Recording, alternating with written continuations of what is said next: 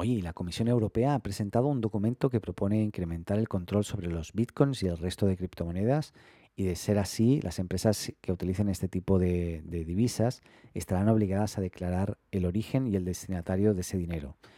Eh, según ellos mismos, eh, esta medida ayudaría a acabar con el lavado de dinero de origen ilícito y con la financiación del terrorismo. Que de, esto se ha hecho siempre con dinero normal también, así que bueno, eh, me parece un poquito excesivo la, afirmación, ¿no? Porque esto dice que, ayudaría mucho a, a resolver estos problemas, pero bueno.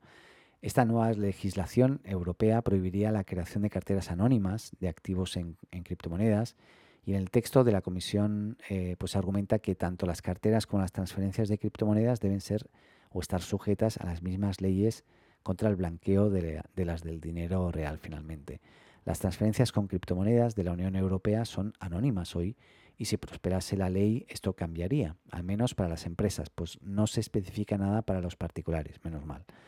Ahí eh, lo importante es que cuando una compañía efectúa una transferencia con criptomonedas superior a 1.000 euros, estará obligada a declarar el nombre, la dirección, la fecha de nacimiento y el número de cuenta del destinatario. Perdón que me ría, que me hace un poco de gracia esto. Así que nada, eh, en el mismo borrador se propone que la Unión Europea cree un organismo específico destinado a vigilar las instituciones financieras de riesgo y también se estarán considerando la idea de prohibir las transacciones en, efectivo para cantidades superiores a 10.000 euros. Eh, antes de aplicarse, las medidas deberán ser aprobadas por el Parlamento Europeo y por los Estados miembros. Así que veremos cómo evoluciona y estaremos informando desde aquí, desde la azotea.